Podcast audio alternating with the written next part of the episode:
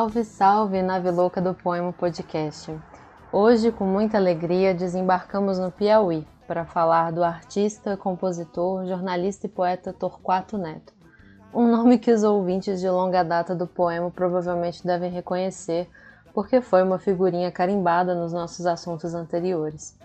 Torquato, nascido na cidade de Teresina em 1944, é um dos principais nomes da vanguarda brasileira. Ele esteve intimamente ligado à Tropicália, tendo colaborado com composições com grandes artistas como Caetano Veloso, Gilberto Gil e Jardim Macalé. Junto da mulher, Ana Maria Duarte, e também de outros artistas brasileiros, Torquato exilou-se em Londres durante a ditadura militar. E ele teve bastante proximidade com a poesia e o cinema marginal, e foi também um importante difusor dessas ideias na sua coluna Geleia Geral, publicada no jornal Última Hora no começo dos anos 1970. Torquato Neto também editou a histórica revista Nave Louca e foi incluído na também histórica Antologia 26 Poetas Hoje, assinada por Heloísa Buarque de Holanda. Torquato Neto teve uma morte trágica e prematura, ele se suicidou aos 28 anos e não teve livros publicados em vida. Hoje, porém, é possível encontrar seus textos em algumas publicações póstumas. É, destacamos aqui Os Últimos Dias de Paupéria, de 73, Torquatalha, de 2004 e Torquato Neto Essencial, de 2017.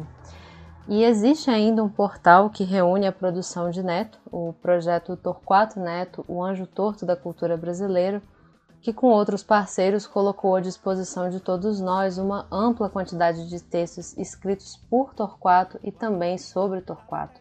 E hoje a gente conversou com Lígia Cavalcante, uma das pessoas que constrói esse belo acervo. Lígia é estudante secundarista, natural de Altos, na região de Teresina, onde mora, e muito apaixonada pela obra de Torquato. A gente brincou aqui que é uma torquatóloga. E não por acaso abrimos esse ciclo de conversa sobre Torquato Neto com uma leitura do poema Cogito, que é uma espécie de autorretrato desse artista plural. Vai pra avenida no dia de carnaval.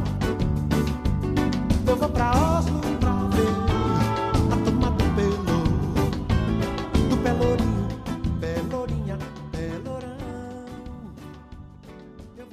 Bom, Lígia, seja muito bem-vinda ao poema. A gente está muito contente de você estar aqui hoje conversando com a gente sobre o Torquato. Muito obrigada. Boa noite. Boa noite. Boa noite, Lígia. Seja bem-vinda. Boa noite. Boa noite, Lígia. Bem-vinda. Olá, Franklin. Tudo bem com você? Tudo tranquilo, Júlia. Vambora. Maravilha. E você, Facó, tudo certo? Oi, Júlia. Olá pessoal, boa noite. Por aqui tudo certo? Muita empolgação. Bom demais. E aí, Kleber, tudo bem? E aí, Júlia, tudo bem? Tudo bem, sim. E você? Tudo certo. muito ah, animada também, porque a gente tem muito assunto pela frente, prevejo. É, então tá, é, Lígia, lê pra gente, por favor, então, o poema Cogito. Cogito. Eu sou como eu sou, pronome pessoal intransferível do homem que iniciei, na medida do impossível. Como eu sou, agora, sem grandes segredos dantes, sem novos secretos dentes, nesta hora. Eu sou como eu sou, presente, desferrolhado indecente, feito um pedaço de mim.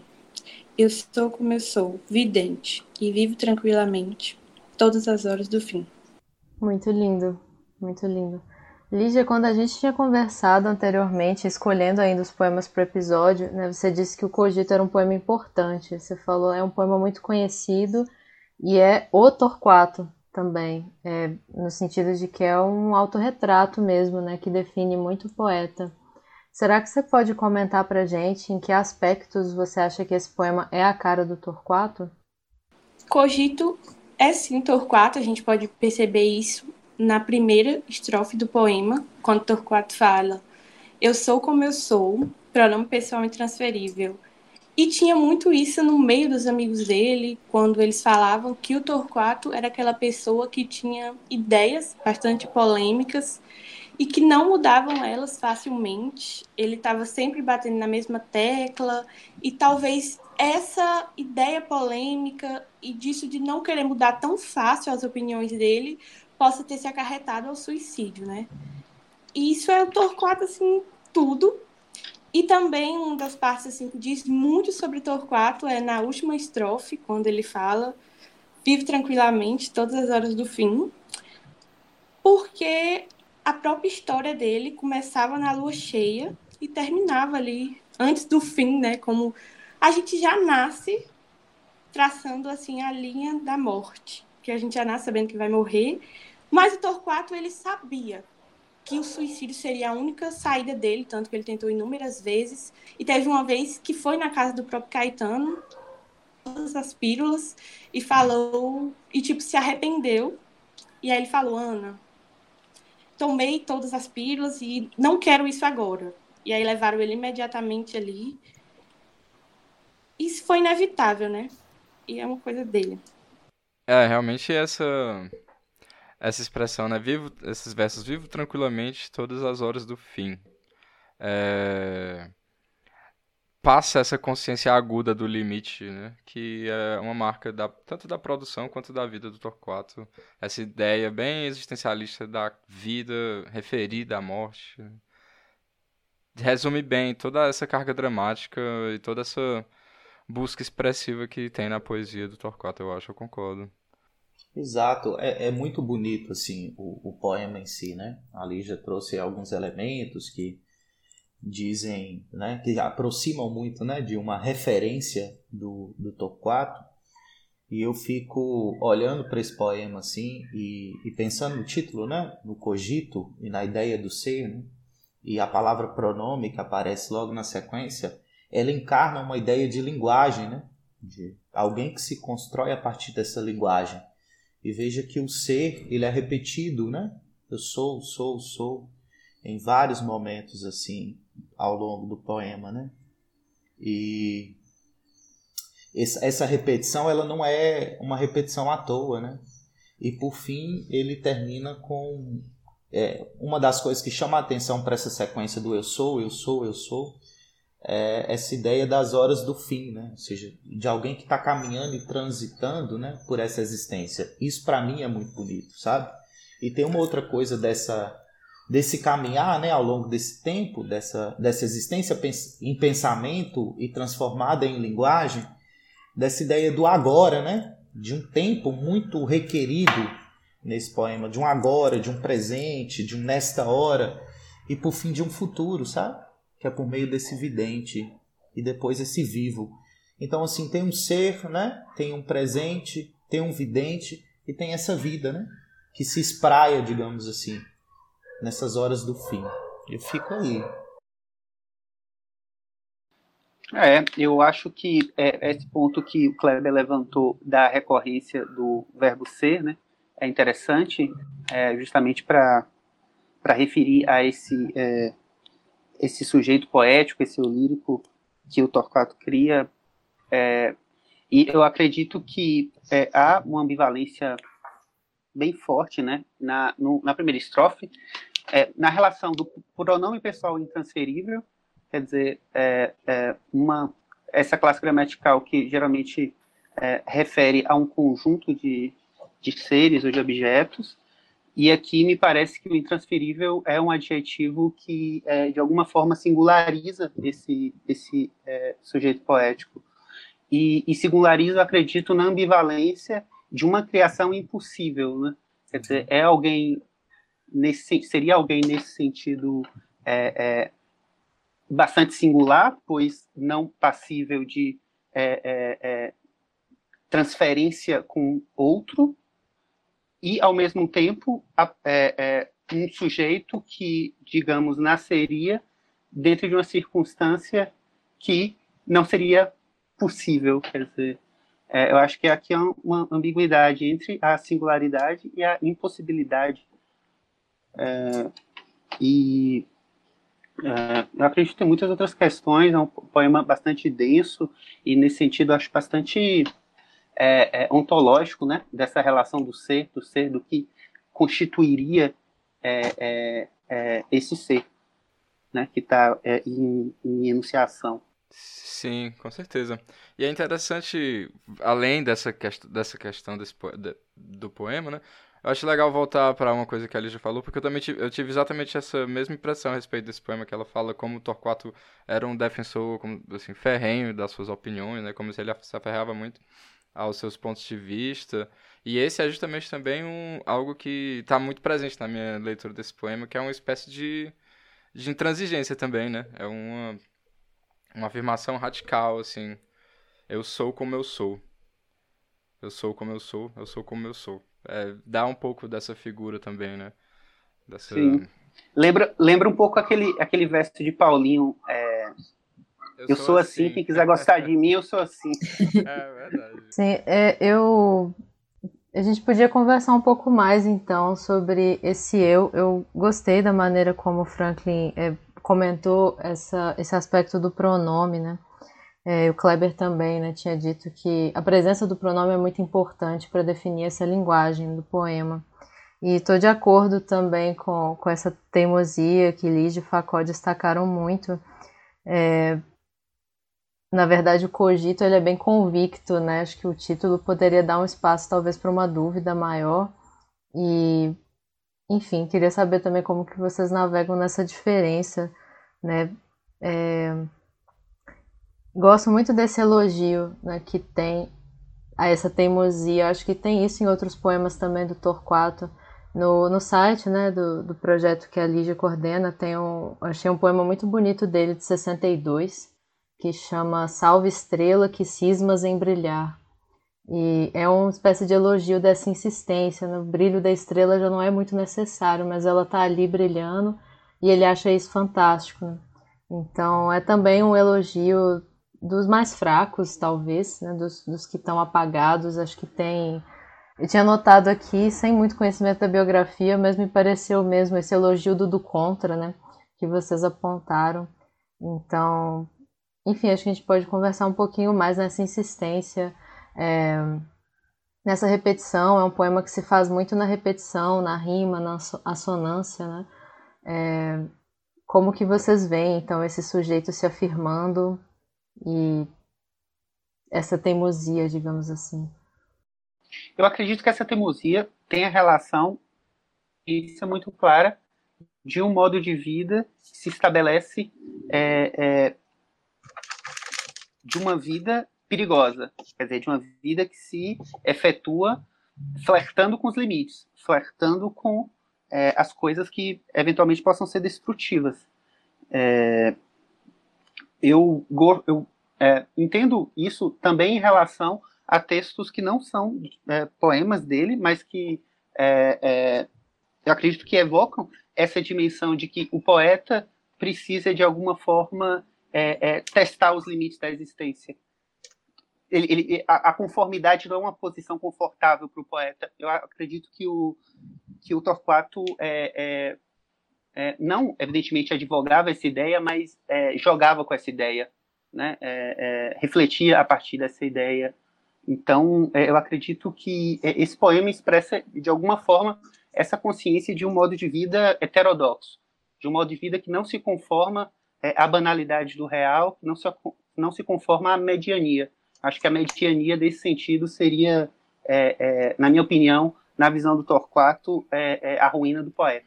E isso tem tudo a ver com a época também, né? É, a época em que Torquato escreveu e o movimento do qual ele fez parte, né? A Lígia trouxe lá a história sobre a tentativa de suicídio dele lá na casa do Caetano e é interessante lembrar justamente também da presença do Torquato nessa geração, no tropicalismo e que foi assim um, um movimento de intensa experimentação estética e artística e comportamental também, né? Sim, é uma insistência interessante, né? Como a Júlia falou, é uma certa teimosia, né? Eu, eu, eu fico imaginando essa teimosia de a, afirmar o eu, né? Assim, essa teimosia de que eu preciso romper com, com determinadas questões que estão em volta, porque assim, não deixa de ser uma resposta, né? Quando eu afirmo eu, não deixa de ser uma resposta de ruptura. Então, obviamente, quando a gente flagra né, a, a questão da tentativa de se autoafirmar por meio de, de um verbo tão, tão potente, a gente, eu pelo menos penso na, na construção de espaços alternativos, sabe? Então, assim, por mais que eu não consiga pensar no imperativo para o eu, esse eu que está construído aí, ele é um imperativo, sabe? É um imperativo de afirmação contra algumas amarras, né? Contra algumas tendências de cercear, né? Liberdades, contra a repressão, né? resistindo né? ao arbítrio, sendo um protesto, sabe? Assumindo assim essa defesa de criar e de resistir, sabe? Por mais que o, que o eu esteja, né? assim, por mais que ele esteja ali, quando eu, eu afirmo esse eu, é uma tentativa de me criar por meio da palavra. E por isso é um espaço alternativo dentro dessa construção poética. Né?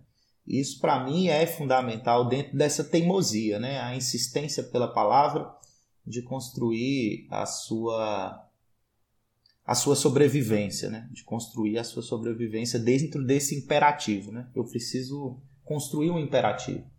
Eu acho que esse imperativo é o fantástico para mim, assim. É, eu concordo e eu tendo a ver nesse poema é, uma ênfase maior na ideia do movimento, desse eu que se cria por meio da palavra, né? Na expressão que o Kleber usou do que tanto na ideia do fim. Eu acho que o fim ele tá ali como uma espécie de horizonte, mas eu acho que esse poema enfatiza tanto é, essa esse ser que vai se inventando mesmo a cada é, a cada novo segundo, né?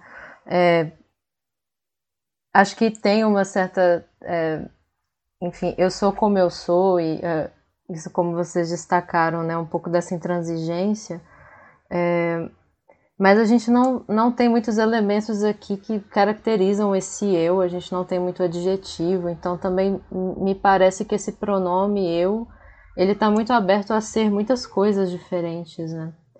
É, vocês falaram muito sobre o é, um pouco desse aspecto biográfico né, do, do Torquato, e eu não consigo deixar de lembrar também do, da nota suicida dele, né?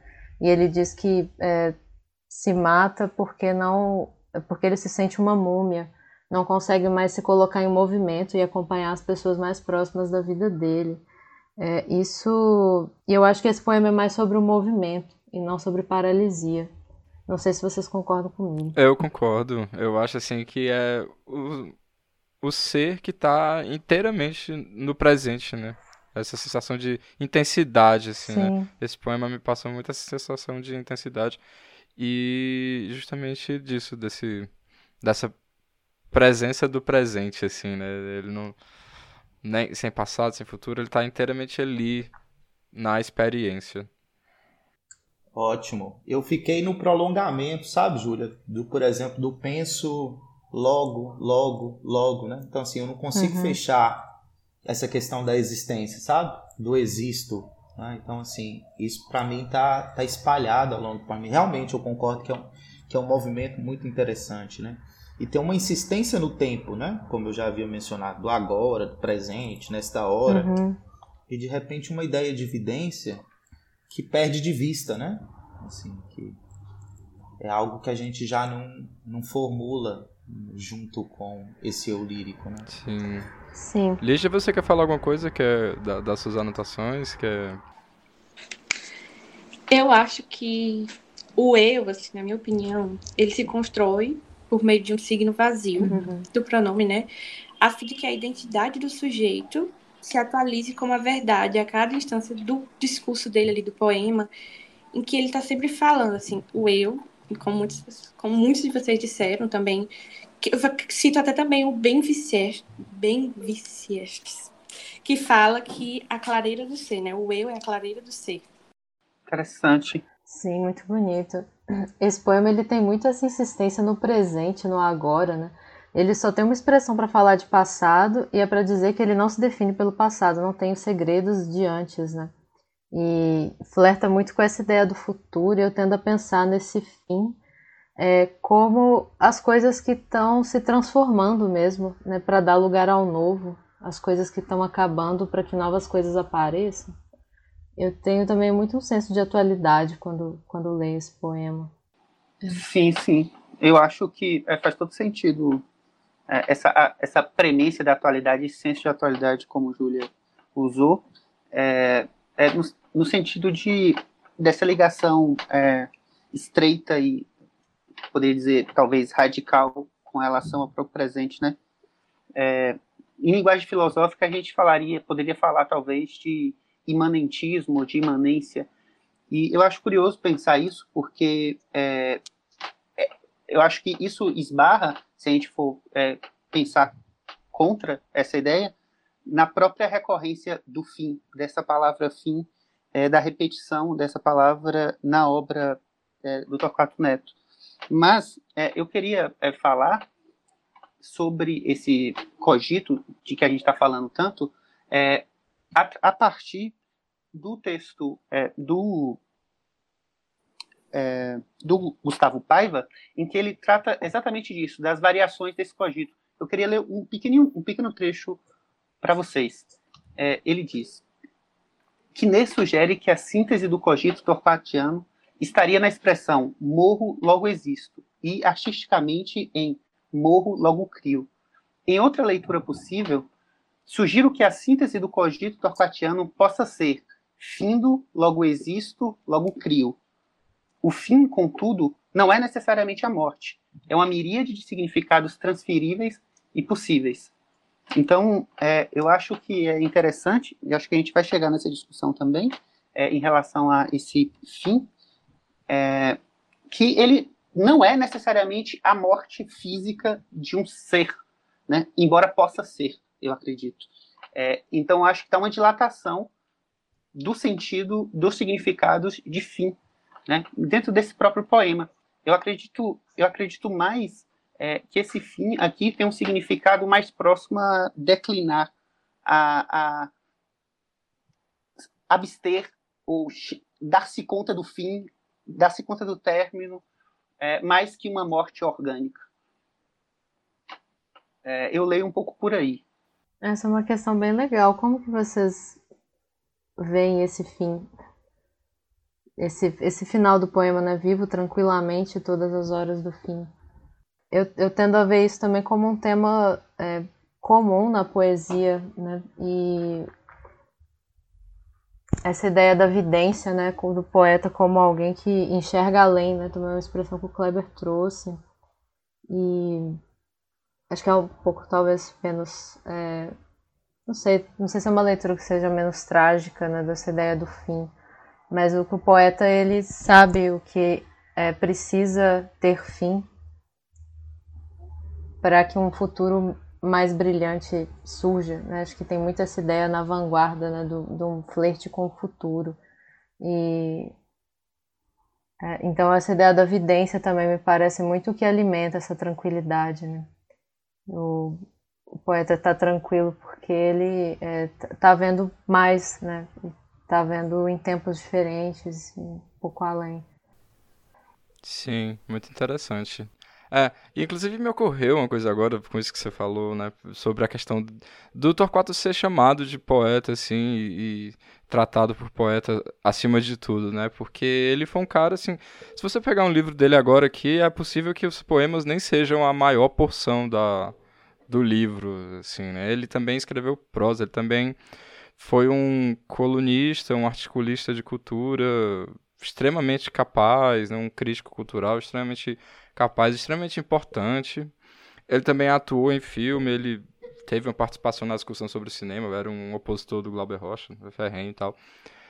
Ele tem participação como editor de revistas, ele atuou em filme, eu já disse atuou em filme, não sei, enfim, ele fez um monte de coisa. E, no entanto, é o poeta é o que sintetiza essa essa, vamos dizer, todos esses aspectos artísticos da personalidade dele, né? Por que que vocês acham assim que é, o que ali fora óbvio as letras de música que ele fez as canções, né, a participação dele na música popular. Enfim, mas assim, algo me diz que esse, essa ideia, assim, óbvio que ele era um poeta, com certeza, mas que essa isso tem a ver um pouco também com esse com esse mito e com essa figura romântica que se faz dele, não sei.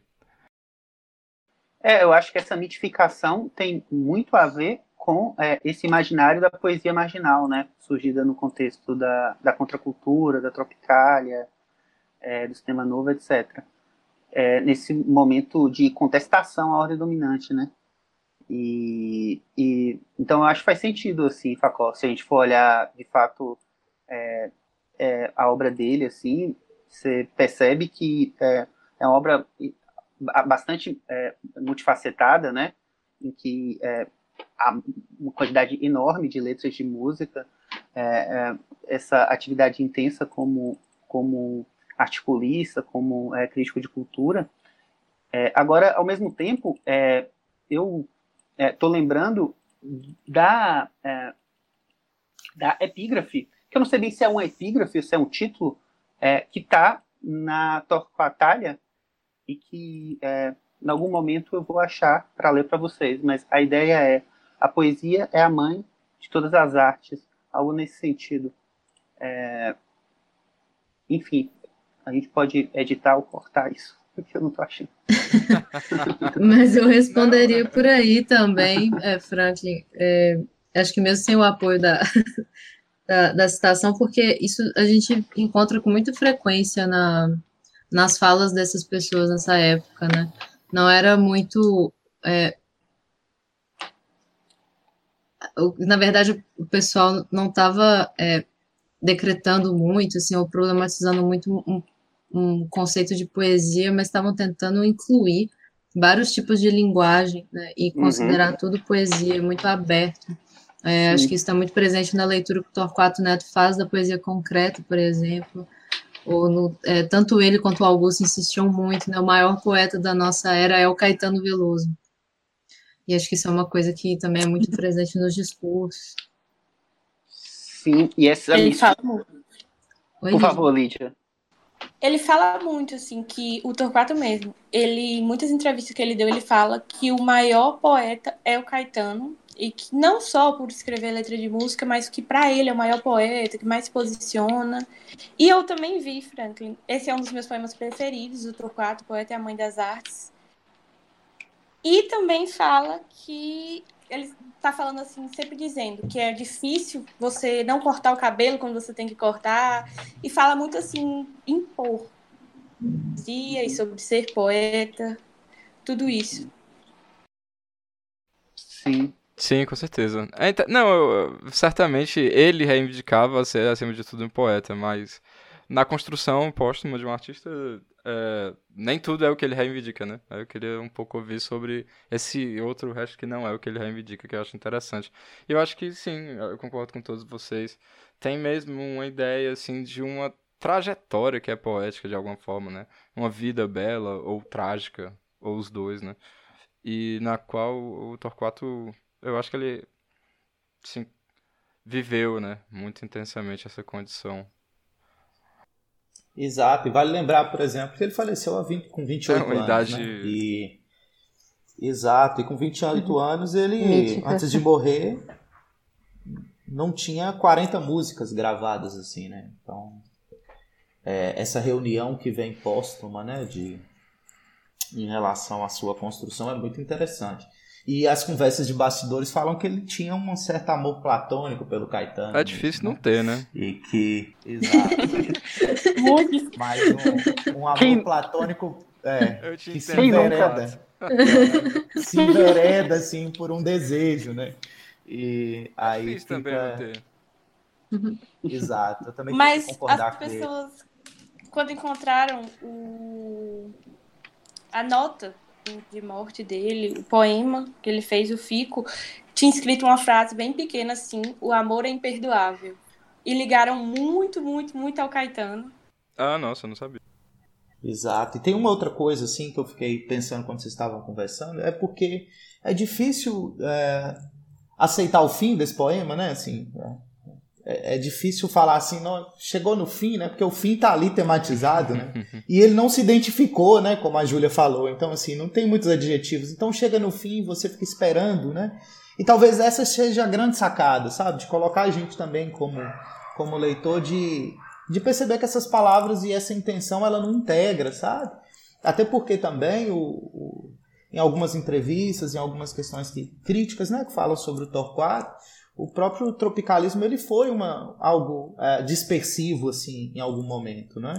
O Torquato, por exemplo, ele foi para dois dias antes do AI-5, ele foi para a Europa, mas ele foi para uma exposição cultural do Hélio, né? Então, assim, ele foi meio que pego no, de surpresa, né, em relação a algumas coisas. E mesmo na Europa, ele pouco se encontrou com as pessoas ali que faziam parte do movimento. Né? E depois, quando o Gil e o Caetano, de certa forma, né, tem uma ascensão, o Torquato também fica ali, né, patinando, porque era um letrista, né, um poeta letrista que, claro, né, faz toda a infusão necessária para participar dessa vida artística, mas que está ali de escanteio, né, querendo ou não. E aí, assim, essa ideia de não identificação, sabe? É uma sacada também, eu acho, de, de pensar o poema e de pensar também da forma como ele estava enganchado a isso. Ah, na sua morte, eu, eu, eu, me lembro desse texto e eu cheguei a relê-lo, do Augusto de Campos, que ele, que ele, o título é Como é Torquato. Né? E que ele fala uma coisa muito, muito bonita nesse texto, que é Seria fácil glosar tuas próprias letras, cheias de tantas dicas de adeus. Sabe? estariam ali de certa forma, né, sendo criados esses adeus, mas assim, a gente não identifica, né? A gente também não pega esses adeus assim como se fosse realmente uma prática última, né? Na realidade parece estar sempre se estendendo, dilatando. Concordo demais. Só, só para aproveitar e deixar registrado a parte que eu gostaria de ler, que é a que antecipa é, a, os poemas na Torquatalha, é o seguinte: é, são dois versos. A poesia é a mãe das artes e das manhas em geral. Muito bom. É, eu tava lendo esse trecho hoje mesmo. Mas é verdade, eu tinha esquecido dele. E você, Lígia, algum comentário final? Não, já. Não. Já disse. Maravilha, gente. Então. Ah, não, a gente pode... sim. Oi, então tá. Desculpa que diante a gente conversou muito sobre o Torquato poeta, mas o Torquato ele sempre disse assim que a verdadeira paixão dele era o cinema.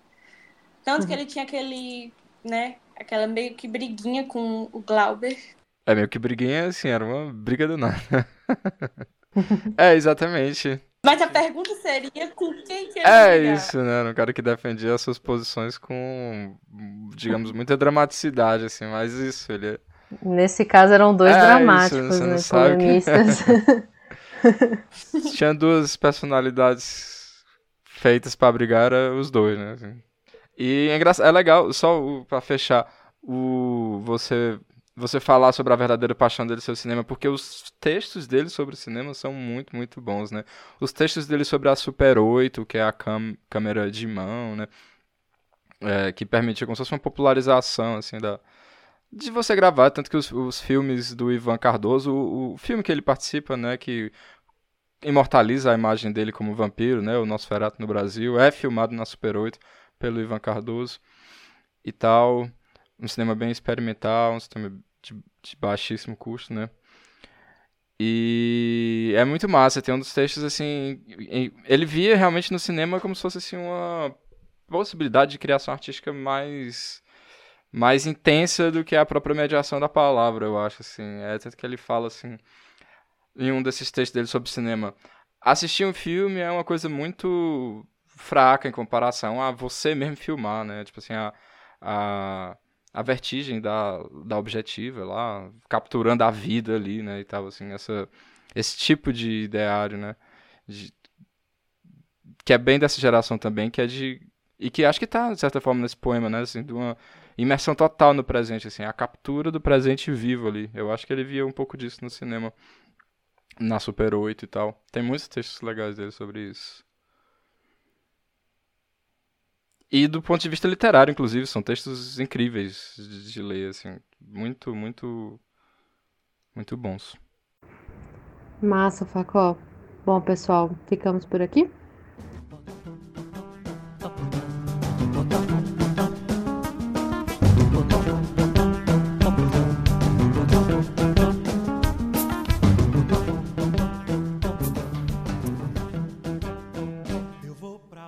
Muito obrigada a todos vocês que chegaram até aqui nessa escuta. Não deixem de acompanhar as nossas páginas nas redes sociais. Somos Poema Podcast no Instagram e no Facebook. Lá você vai ficar atento aos próximos lançamentos do mês. Temos lançamento toda segunda-feira e vamos lançar a segunda parte da conversa sobre Torquato Neto. E também já fica a recomendação para seguirem também a página Torquato Neto underline Pi, Torquato Neto Piauí, que é a página alimentada pela Lígia. Então, para quem quiser saber mais, fica essa super dica. Um abraço grande e até a próxima. No dia de carnaval, eu vou pra Oslo